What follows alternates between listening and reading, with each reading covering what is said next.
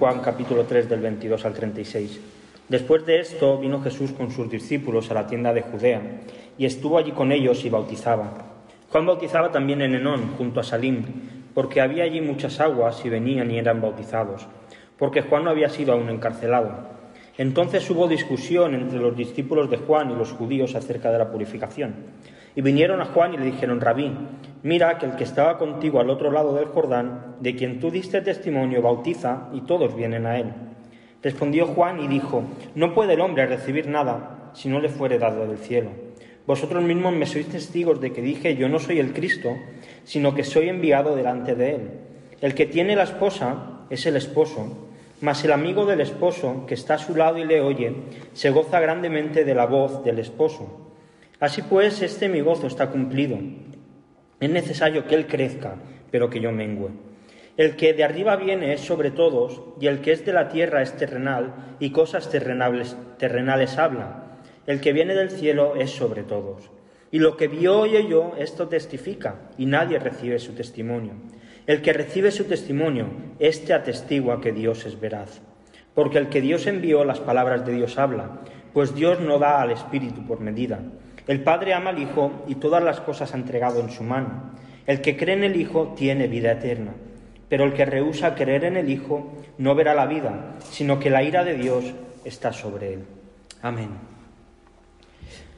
Este texto ocurre después de la famosa conversación entre Jesús y Nicodemo. Vemos cómo Jesús abandona el lugar donde estaba, que seguramente era Jerusalén en la Pascua, y se marcha con sus discípulos a, a la tierra de Judea. Algo que vemos que durante todo su testimonio fue algo normal. Jesús se iba moviendo de una ciudad a otra, iba predicando el Evangelio, iba sanando enfermos, iba liberando endemoniados y haciendo muchos milagros. Y el texto nos dice que cuando llegan a Judea, Jesús empieza a bautizar.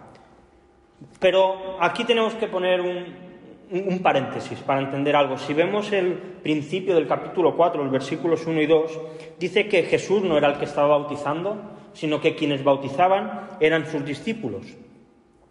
Y creo que aquí hay algo interesante. Jesús estaba ganando fama, Jesús estaba empezando a hacer conocido, se estaba empezando a hacer famoso. Recordemos que había tirado las mesas de los cambistas en el templo, que la gente estaba empezando a hablar de él, pero que quienes hacían el trabajo eran sus discípulos. Porque en aquella época cualquier cosa que hacía un discípulo era como si su maestro lo hiciese, era exactamente igual, porque ellos estaban comisionados por él, estaban obedeciendo y estaban intentando dejar el nombre de su maestro en buen lugar.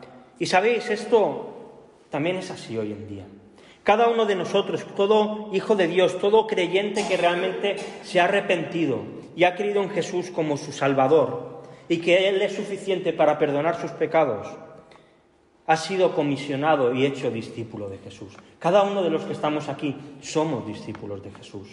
Y por lo tanto tenemos una gran responsabilidad. A veces pensamos, bueno, mira, tengo que hacer, tengo que predicar, tengo que preocuparme de la gente, tengo que ofrendar en la iglesia, tengo que ir a la iglesia para que Dios esté contento conmigo, para que Jesús se sienta feliz. Pero, ¿sabéis algo? La felicidad de Dios no, no tiene que ver con nosotros. Dios es feliz por quien Él es. Ahora bien, como nosotros hemos conocido a Jesús, como nosotros hemos creído en su nombre, entonces empezamos a hacer las cosas bien. Entonces empezamos a predicar el Evangelio. Venimos a la iglesia, ofrendamos, nos preocupamos los unos por los otros, porque son cosas buenas que los discípulos deben hacer para que su maestro quede en buen lugar. Y lo hacemos tanto individualmente como como iglesia, como como colectivo porque la Iglesia ha sido el representante designado por Dios en la tierra. Esta es la misión de la Iglesia, ser el representante de Dios. Y por eso existe la membresía en la Iglesia. Alguno podría pensar, bueno, es que la membresía, ¿para qué tener membresía, verdad? Pues que venga el que quiera, el que no quiera que no venga. No, la membresía es importante porque a la Iglesia le ha sido dada una potestad del cielo, un poder como alguien que recibe un poder notarial para llevar a cabo una firma. La Iglesia tiene un poder dado del cielo. Y por supuesto no es decir quién es hijo de Dios y quién no, porque eso solamente Dios lo sabe. Pero la Iglesia sí que tiene la potestad de declarar en esta tierra a quien se le reconoce como hijo de Dios y a quien no. Es una potestad que Dios ha dado a la Iglesia para, para que, que, que guíe ¿Y de qué manera la Iglesia se guía a través de esto? Bueno, tiene que ver que la persona que quiere ser miembro pues tiene una vida correcta, que ha sido bautizado, es decir, que públicamente ha reconocido que Jesús es su Señor y que ha entendido y que vive conforme al Evangelio. Esto es algo que es básico para poder ser miembro de una iglesia, para que la iglesia te diga, te reconozco como hijo de Dios. ¿Quiere decir esto que aquel que no es miembro de una iglesia no es hijo de Dios? No, puede ser que sí. Igualmente que puede ser que haya gente dentro de la iglesia que no lo sea. Pero la iglesia sí que tiene esa potestad de reconocer por, medio de la autoridad que Dios le ha dado quién es y quién no es hijo de Dios, al menos reconocerlo. Así que cada uno de nosotros tenemos una gran responsabilidad. La responsabilidad de ser imitadores de Jesús, para que en todas las cosas nuestro Maestro quede en buen lugar. Así que mientras Jesús estaba bautizando con sus discípulos. Se nos dice el texto que Juan bautizaba también y que muchos iban a él y, eran bautizados. Y se nos dice que Juan aún no había sido encarcelado. Entonces aparece un conflicto entre los discípulos de Juan, aquellos que seguían a Juan, y los judíos, se nos dice el texto, acerca de la purificación. Vemos cómo Juan continúa haciendo su ministerio continúa bautizando en el bautismo de arrepentimiento y es el mismo Juan el Evangelista el que escribe la carta, el que aclara que Juan el Bautista aún había sido encarcelado. Muchos han intentado decir que esto no podía ser por... Bueno, todo esto sucedió antes de que Juan fuese encarcelado. Y surge un problema, surge una discusión. Gracias al principio del capítulo 4 sabemos que estos judíos que acusaban y se enfrentaron a los discípulos de Juan, eran fariseos, y hablan acerca de, la purificación. Leyendo algunos comentaristas, creen que todo el conflicto que venía es que los discípulos de Juan querían tener un bautismo superior al de los discípulos de Jesús. En cambio, por otra parte, los judíos querían darle una importancia mayor a los ritos de purificación que al bautismo de Juan. Así que es probable que los judíos utilizasen el bautismo de Jesús para echar por tierra el bautismo de Juan, para hacer el bautismo de Juan más pequeño. Con lo cual, todo esto al final nos encontramos una gran discusión entre los discípulos de Juan y estos fariseos. Y creo que una de las cosas más importantes para cada uno de nosotros ante el pecado es no quedarnos con la superficie. Muchas veces cuando vemos a alguien que está deprimido, que está con estrés. Intentamos resolver la situación, pero a veces lo que hay que hacer es ir a la raíz, intentar resolver la raíz que normalmente tiene que ver con el pecado y con la idolatría de no querer saber nada de Dios y buscar dioses en otro lugar.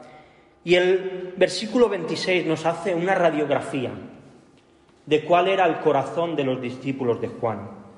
Dice que la raíz de la discusión fue que los discípulos de Juan vinieron a Juan y le dijeron, Rabín, mira, el que estaba contigo al otro lado del Jordán, de quien tú diste testimonio, bautiza y todos vienen a él. Como decía, si nos quedásemos en la superficie, podríamos pensar que todo viene por la purificación, de qué manera hay que hacer ese acto de purificación. Pero si rascamos un poquito en el corazón de estos hombres, vemos que lo que había era envidia y celos. Vemos que empieza hablando acerca de Juan y le dicen rabí, situando a Juan ya como un maestro, como alguien superior, que no haya dudas de, nada. Y a Jesús lo acusan, pero sin ni siquiera decir su nombre, dice, el que estaba contigo al otro lado del Jordán, como infravalorándolo, como diciendo, bueno, aquel que, estaba contigo, pero que, no es demasiado importante. Y, y entonces vuelven a mirar a Juan, de quien tú diste testimonio, Juan. Es decir, tú estabas haciendo las cosas muy bien y ahora este te está quitando el puesto. Y por último, materializan su acusación exagerando. Y todos vienen a él. Juan estaba bautizando, sus discípulos estaban bautizando, pero exageran. Todo el mundo está yendo a él. Como os decía, estos hombres están llenos de celos y envidia.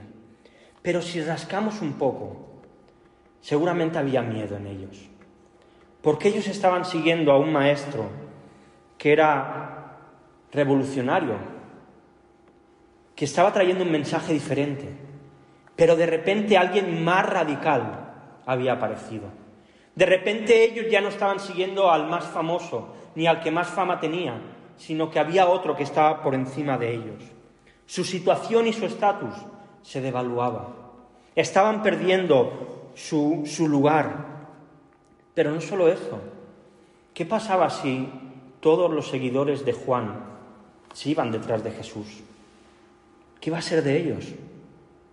Había miedo al, al desconcierto de lo que iba a suceder. En otras palabras, estaba diciendo, Juan, si no espabilas tenemos que cerrar el negocio. Juan, ¿no ves que nos quedamos sin nada? Y creo que esto también es una llamada de atención para cada uno de nosotros. Porque es verdad, tenemos una iglesia chiquitita, pero a veces pueden surgir los celos y las envidias. A veces pueden surgir en nosotros la competitividad, el pensar, mira, a este le quieren más que a mí, o no sé, cualquier cosa de las que a veces al ser humano se nos pasa por la cabeza. Pero no nos dejemos engañar. No nos dejemos guiar por, por esas cosas que a veces llegan al corazón y que lo que hacen es enfrentarnos entre nosotros. Los discípulos de Juan deberían estar contentos de que lo que Juan había dicho se estaba cumpliendo y deberían estar contentos de que los discípulos de Jesús también bautizaban. Pero ellos miraban solamente su entorno, su ombligo. Que no seamos nosotros así, que el Señor nos ayude a, tener una visión más amplia y, no caer en este error. Pero Juan le responde y les echa un poquito la bronca. Lo hace seguramente con mucho amor. Y le dice Juan, no puede el hombre recibir nada si no le fuere dado del cielo. Vosotros mismos me sois testigos de que dije yo no soy el Cristo, sino que soy enviado delante de él. Juan está haciendo aquí una tarea y un ejercicio de humildad y de realidad. Él se había proclamado como una voz que clama en el desierto, como que después de él venía uno que era mucho mayor que él y estaba poniendo ahora ciertos límites, tanto a su llamado como a su ministerio. Y creo que esta respuesta también nos tiene que confrontar a cada uno de nosotros, a los que estamos aquí en esta mañana. Porque cada uno de nosotros estamos llamados a hacer aquello a lo que Dios nos ha llamado a hacer. Repito, cada uno de nosotros estamos llamados a hacer aquello a lo que Dios nos ha llamado a hacer. ¿Y por qué digo esto? Porque vivimos en una sociedad, en un tiempo, en el que se nos invita a crecer, a superar límites, a, llegar a niveles de éxito lo más altos posibles, a obtener metas. Pero sabes, Dios no pide que, que tengamos metas súper altas. Dios pide que hagamos lo que Él nos pide que hagamos. Solo esto. Dios no nos pide que nos vayamos quizá a la China a predicar, o quizás sí que te lo pide, no lo sé. Pero Dios sí que nos pide que hagamos lo que Él nos está demandando hacer en esta iglesia. Que los dones que Dios te ha dado los uses en la iglesia. Quizá tu don, yo, bueno, ya me conocéis, no soy una persona demasiado, ¿cómo se dice? Que, tiene demasiado, se relaciona demasiado bien con los demás, me cuesta. Pero hay otros que sí que lo sois. Pues usad esos dones para preocuparos por los demás. Eso no quiere decir que yo no tenga que hacerlo, tengo que hacerlo. Pero me va a costar más, pero aquellos que lo tenéis, hacedlo. Que cada uno ocupemos nuestro lugar en la iglesia. Que cada uno ocupemos el sitio en el cual Dios nos ha llamado. Pero a veces pensamos que el servicio a Dios tiene que ver solo con la iglesia, que lo que hacemos tiene que ver solo con lo que pasa aquí dentro, pero tiene que ver con cada cosa de nuestra vida. El hombre cumple su objetivo cuando ocupa el lugar que le corresponde en su familia y en su casa, como cabeza, amando a su mujer por encima de, de todas las cosas, preocupándose por sus hijos, cuidando que todo vaya bien allí. La mujer también ocupa cuando se pone en la situación de ayuda idónea, la cual Dios creó a Eva, sometiéndose en amor a su marido. Esto no está hablando de esclavitud, ni de que el hombre está sentado todo el día en el sofá y la mujer le, le trayendo cosas. Eso no es lo que dice la Biblia. Se ha malinterpretado durante muchos años y se ha hecho un machismo que no tiene nada que ver con lo que dice la Biblia. Pero la mujer sí que tiene que tener un sometimiento a aquello de lo que la cabeza, que su marido, dice. Porque cuando hablamos de la imagen de Dios, Dios, Adán no era la imagen de Dios. La imagen de Dios era Adán y era Eva. la parte masculina del ser humano y la parte femenina cuando se unen forman la imagen de Dios. Un hombre solamente, bueno, podemos, obviamente estamos hechos a su imagen, pero es el matrimonio quizá el ejemplo más claro y más perfecto de cuál es la imagen de Dios y de lo que quiere demostrar.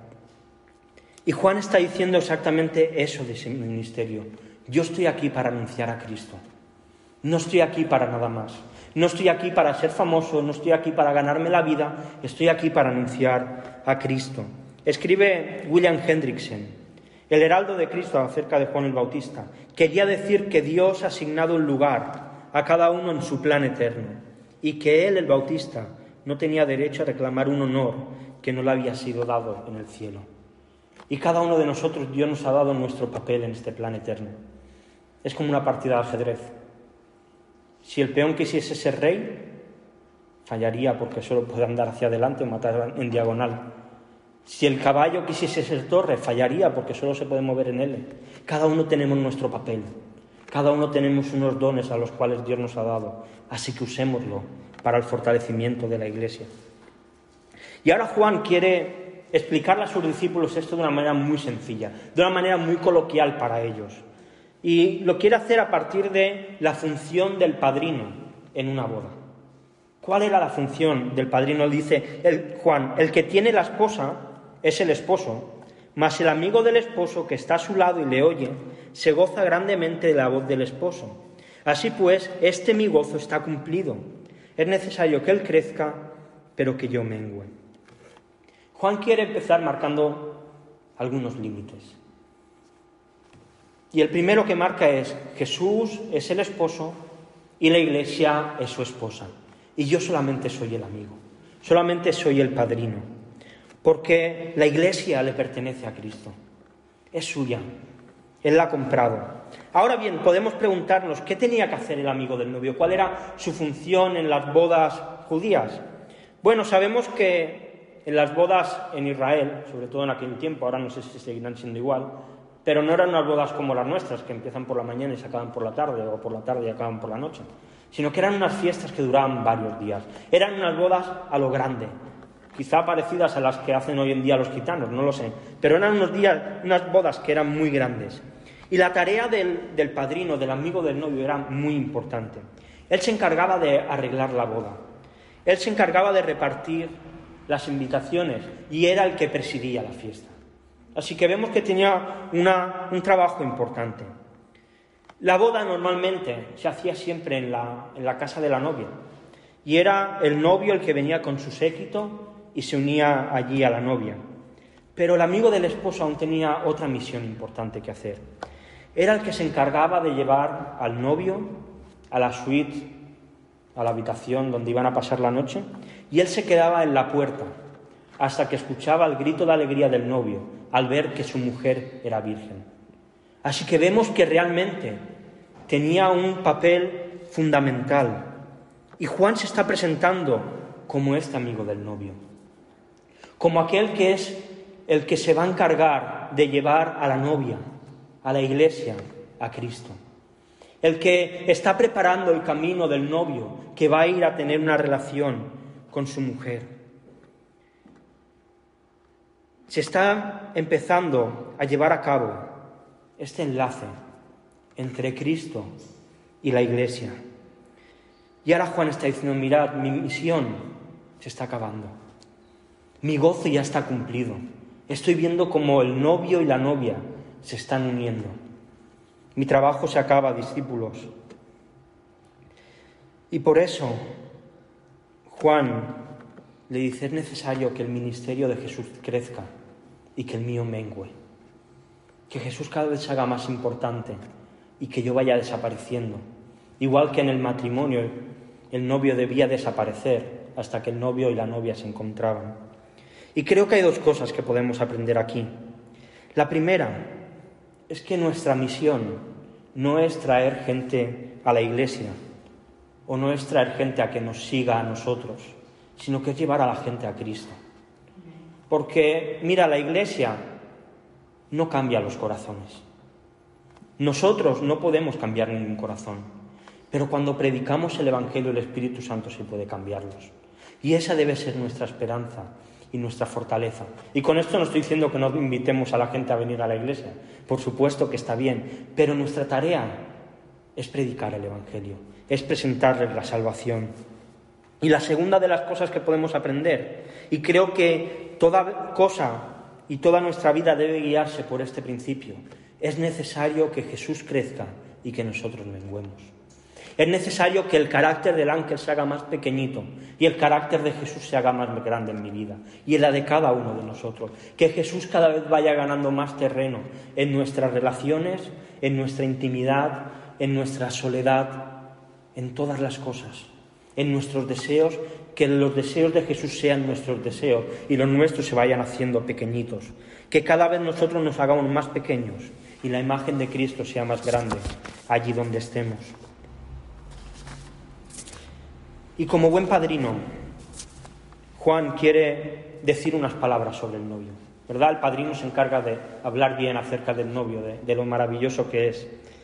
Y Juan lo quiere hacer comparándolo con él mismo. Le quería dejar bien claro a sus discípulos que, que Jesús está por encima. Y dice Juan, el que viene de arriba es sobre todos. El que es de la tierra es terrenal y cosas terrenales, terrenales habla. El que viene del cielo es sobre todos. Y lo que vio y oyó, esto testifica. Nadie recibe su testimonio. El que recibe su testimonio, éste atestigua que Dios es veraz. Juan comienza comparando su origen con el origen de Jesús.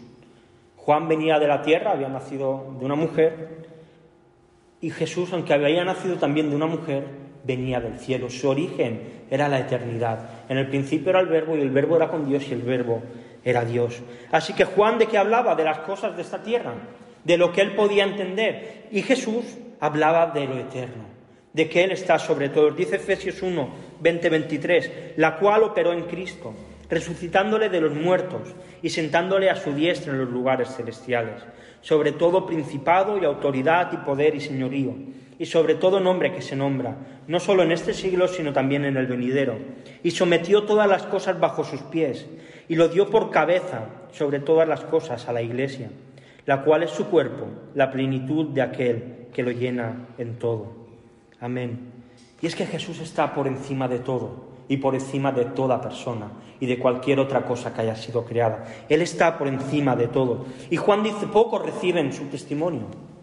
Y es verdad, Pocos recibieron el testimonio de Jesús cuando Jesús vino a la tierra y pocos lo siguen recibiendo hoy en día. Vemos como la gente no quiere saber nada de Dios, como la gente parece que huye acerca de la verdad, que se relativiza todo tanto que la verdad absoluta no existe. Pero, ¿sabéis algo? Aquellos que sí hemos creído somos Biblias andantes, somos la verdad, somos la evidencia de que Dios existe y que Dios es verdad. Cada uno de nosotros somos ejemplos de que Dios es real, así que debemos transmitir esta verdad. Primero entonces Jesús es superior a todos los demás. Segunda cosa que Juan quiere decir, el versículo 34 y 35, porque el que Dios envió, las palabras de Dios guarda, las palabras de Dios habla, perdonad, pues Dios no da el Espíritu por medida. El Padre ama al Hijo y todas las cosas ha entregado en su mano. Aquí Juan está hablando acerca de Jesús. Aunque es verdad que a lo largo de la historia Dios ha usado a muchos hombres y mujeres y los ha enviado a predicar su palabra, Jesús es el que ha sido enviado desde el cielo. Él es el que venía con una misión clara y por lo tanto todo lo que Jesús decía era palabra de Dios. Era palabra directamente del cielo. Pero también es importante entender que Jesús no tenía una limitación en cuanto al Espíritu Santo, sino que Jesús tenía una plenitud total de él. El Espíritu Santo estaba totalmente dentro de Jesús. Y de igual manera que el Espíritu Santo le ha sido entregado, también todas las cosas. Y con todas quiere decir todas. No hay nada que no le pertenezca a Jesús. Todo está en su mano. Él tenía una autoridad total y absoluta sobre todas las cosas. Y creo que vale la pena y es algo que también nosotros debemos aplicarnos, porque hay una unión muy clara entre la palabra de Dios y su Espíritu. Escribe Matthew Henry, el Espíritu Santo ha venido después, no a revelar algo nuevo, sino a enseñar y recordar todo lo que Jesús nos reveló ya. Y es que esa es la misión del Espíritu Santo, revelarnos y recordarnos aquello que Jesús ya ha enseñado. Esta semana veía una serie nueva que se llama Mesías y va de un hombre que aparece en Palestina y empieza a hacer algunos milagros. No voy a decir nada más por si alguno lo quiere ver. Y llega a Estados Unidos y hay un pastor que por algo que sucede empieza a seguirle y a defenderle. Pero ¿sabéis algo? Yo cuando escuchaba a este hombre, a este Mesías hablar, no hablaba lo que decía la Biblia. Había cosas que incluso iban en contra de lo que decía la Biblia. Y mientras veía la serie decía, vaya, ¿cuántos por ver las cosas que una persona pueda llegar a hacer lo seguirían aunque fuese en contra de la palabra de Dios? Nada que venga de Dios va a contradecir su palabra. Nada que pueda ocurrir va a ir en contra de la Biblia. Cualquier cosa que el Espíritu Santo haga siempre va a estar atada y ligada a la Biblia, porque es lo que Dios ha querido revelar, porque es lo que Dios ha querido manifestar. El Espíritu Santo siempre se va a ceñir a ella. Por tanto, cuando vemos cosas como vemos, huyamos de eso, porque lo que no es conforme a la Biblia no viene de Dios, aunque pueda parecer muy milagroso, aunque pueda parecer que la gente recibe muchas cosas, pero cuando algo viene de Dios, no sucede algo quizá en el momento, pero sí que es algo que perdura, sí que es algo que, que, llega y que durante el tiempo se mantiene. Y Juan acaba este tercer capítulo recordando una idea que ha ido repitiendo una tras otra tras otra en este capítulo 3. El que cree en el Hijo tiene vida eterna, pero el que rehúsa creer en el Hijo no verá la vida, sino que la ira de Dios está sobre él. La realidad bíblica y por lo tanto divina es muy clara. La verdad es que Dios, hay en algunas cosas que quizá puede costarnos más interpretar, pero hay, en esto no hay ninguna duda. En cuanto al amor y la ira de Dios, Dios es muy claro al respecto. Aquel que ha puesto su fe en Jesús, aquel que ha creído en que era Dios y vino a la tierra y se hizo un hombre, y que ha puesto su fe y sabe que Jesús es suficiente para perdonar sus pecados, este tiene vida eterna. Y que por lo tanto Jesús es su Señor. Y Jesús es el que guía todas las cosas. Y esto es maravilloso para nosotros, ¿verdad? Porque nosotros somos parte de este grupo, que hemos creído en Jesús y que ya hoy podemos disfrutar de la vida eterna. Pero para el que no cree es algo terrible. Aquel que con su boca y con sus hechos con una vida alejada de Dios. Hace como hizo Adán en el Edén y le dice, Dios, no quiero saber nada de ti, yo soy mi Dios, yo soy mi rey. Este ya, la ira de Dios ya está sobre él. Y es algo malo. ¿Y de qué manera se evidencia esta ira? Romanos 1.28 dice, y como no aprobaron tener en cuenta a Dios, Dios los entregó a una mente reprobada para hacer cosas que no convienen. Este mundo es la evidencia de la ira de Dios. Este mundo y las cosas que suceden, la maldad, es una evidencia de que Dios ha dejado al hombre que haga lo que quiera. Y esta es la manera en que Dios manifiesta su ira.